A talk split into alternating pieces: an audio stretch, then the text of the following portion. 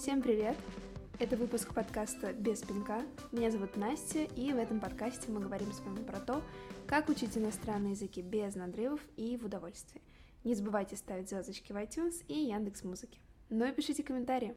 Сегодня мы поговорим про языковую мотивацию. И сразу спойлер, она играет огромнейшую роль в изучении иностранного языка. Если у вас нет мотивации, то к результатам идти будет гораздо сложнее и дольше. Прежде чем начинать изучать иностранный язык, нужно понимать, а зачем. Для чего вообще вы это делаете? Вообще этот вопрос себе нужно задавать не только при изучении иностранного языка, а в принципе почаще. Зачем я хочу сделать это, зачем я хочу сделать то, и как только вы будете на него знать ответ, дело будет гораздо проще исполняться. Мотивация у нас базируется на цели. Если цель четкая, то мотивация более стабильная и будет сопровождать вас на всем пути обучения. Если же цель какая-то мутная, заблюренная, неоднозначная, мотивация будет скакать. И скачки мотивации могут сильно влиять на процесс обучения и на получение достижения результата. Есть два типа мотивации. Это мотивация от и мотивация к. Мотивация от — это мотивация от противного. Я учу, потому что я не хочу чего. Я учу, потому что я хочу что-то не получить, от чего-то сбежать, спрятаться, скрыться. Думаю, не нужно говорить, и так понятно, что эта мотивация не очень стабильна. Она базируется на страхе, на том, что вы не хотите что-то получить. Не на вашем искреннем желании и стремлении к чему-то, а на вашем побеге от чего-то. Многие, как и я, начинали свои первые шаги в языковом пути в детстве.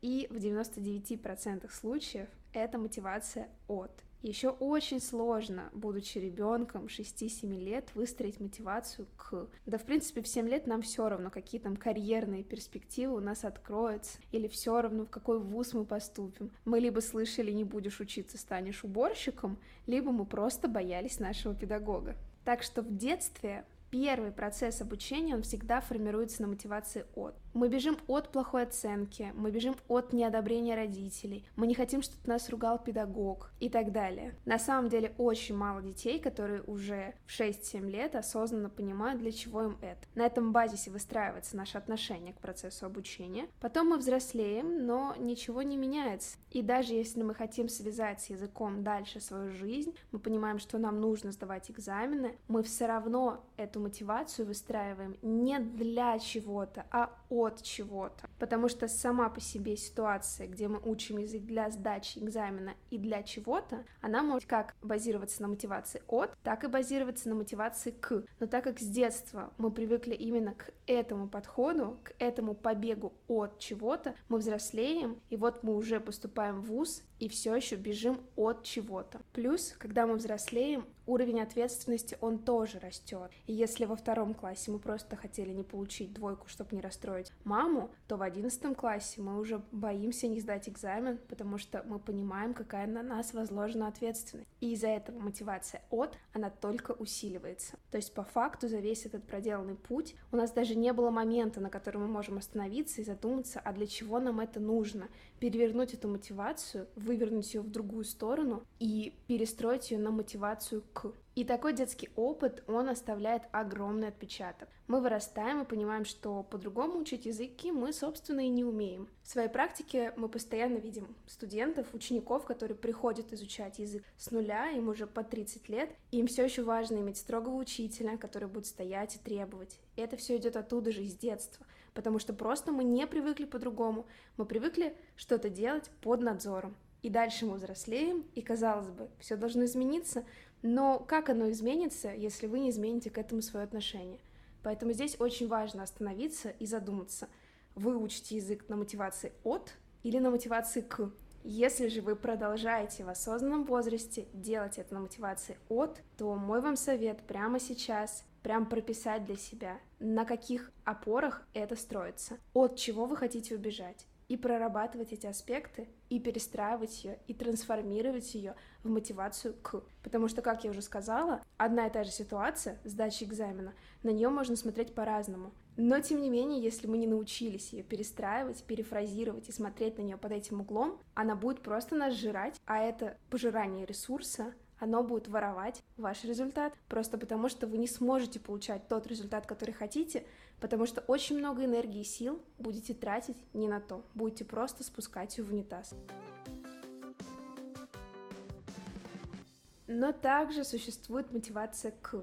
Я ее называю мотивацией взрослого человека. Это когда мы стремимся куда-то. И здесь мы выстраиваем совершенно другой языковой путь. Он же у нас строится не на попытке избежать чего-то, не на попытке спрятаться от чего-то, а наоборот, на желании привнести что-то прекрасное в свою жизнь. И язык нам в этом прекрасно помогает. Расскажу на примере моего языкового опыта. Английский язык я учила исключительно на мотивации от. От криков, от скандалов, от проблем, от стресса. Я была прям зажата в угол, и мне было очень страшно и оценки плохие получать, и быть хуже всех остальных, и от учителя слушать высказывания. Это прям меня сильно выводило из себя, и я просто не могла его учить расслабленно. Мозг был в постоянном зажатом состоянии. И если честно, это тот опыт, который я обещала себе никогда не привносить в жизни других людей и не дать своим детям испытать. Потому что язык нельзя учить в состоянии страха и испуга. Язык нельзя учить, когда над тобой кто-то стоит и что-то от тебя требует. Язык нужно хотеть изучать, как и, в принципе, любой другой аспект. И я считаю, что в школах должны в первую очередь прививать любовь к изучению, а не попытку вогнать тебя в систему, в которой ты либо делаешь то, что от тебя требуют, либо не можешь иначе. И когда мотивация от, она сформирована годами, ее выстроить и перестроить в другое русло очень сложно. Но, тем не менее, я бы, наверное, даже не обратила на это внимание, если бы у меня не было совершенно других взаимоотношений с остальными языками. С французским, например. Его я начала учить в университете. И начинала, честно говоря, также с мотивации от. Я на первом курсе очень боялась, что я вылечу из вуза. Наверное, всем свойственны эти мысли. Мне было очень страшно именно, что сейчас я вот на сессии ничего не сдам и вылечу. И я, собственно, учила и французский язык исключительно для того, чтобы сдать его и не вылететь. Затем в конце первого курса я сдала сессию хорошо и поняла, что вообще-то не так все страшно. И с того момента у меня больше не было ощущения, что я могу вылететь, и с того момента, как ощущение, что я могу вылететь, исчезло, у меня больше не было никаких оценок, кроме пятерок. И это было не на мотивации от, это было на мотивации к. Как только изменился подход, сразу же изменился и результат. И если первый год я ходила на французский с огромным нежеланием, я на него постоянно опаздывала, прогуливала, просто потому что я не хотела, просто потому что моя мотивация не была достаточно сильной. То начиная с момента X, когда перестроилось мое сознание, я начала бежать на эти пары, и они мне начали нравиться, они мне начали приносить удовольствие, и я поняла, что в принципе то, как я учила язык 13 лет своей жизни — совсем не аксиома и может быть иначе.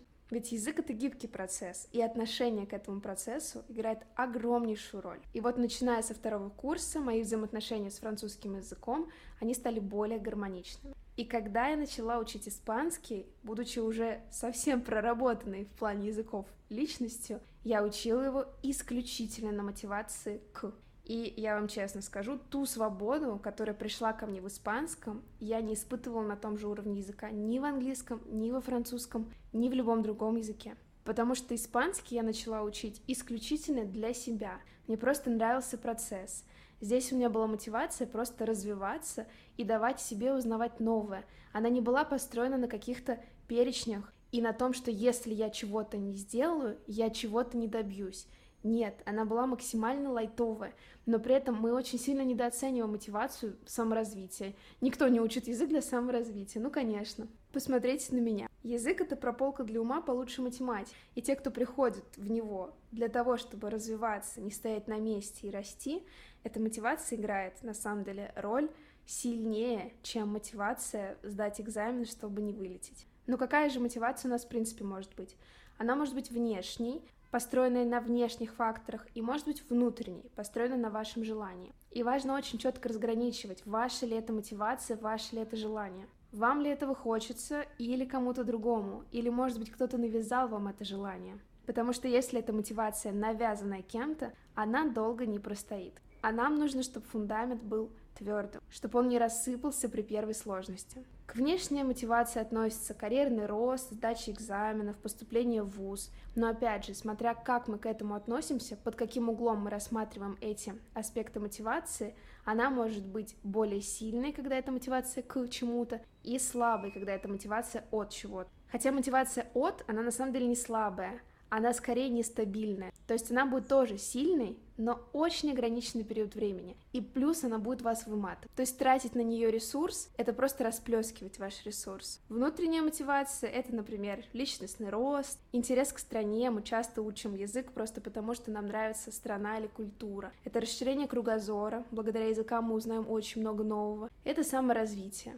Потому что, как-никак, изучая язык, мы не можем стоять на месте. Мы развиваемся. Мы узнаем, как думают другие. Мы затрагиваем те аспекты, о которых бы мы никогда не говорили в своем родном языке. Благодаря языковым экзаменам у нас есть перечень тем, которые обязательно проходятся. Экология, технологии, медицина. И, в принципе, в бытовой жизни — Многие эти темы, они проходят мимо нас, но не в языке. В языке мы учим эту лексику, мы погружаемся в эти кейсы, мы узнаем что-то новое. Мотивация имеет очень четкую взаимосвязь с целями. Поэтому для того, чтобы достигать результата в изучении языка, нам нужна как мотивация, так и цель. Когда мы выстраиваем цель, мы должны раздробить ее на микроцели, и мы обязательно должны поощрять себя за их выполнение. Так мы сможем нашу мотивацию поддерживать на должном уровне. Таким образом, и вы будете счастливы, и мотивация будет крепкая. Я так свою удерживаю уже много лет, и у вас точно получится.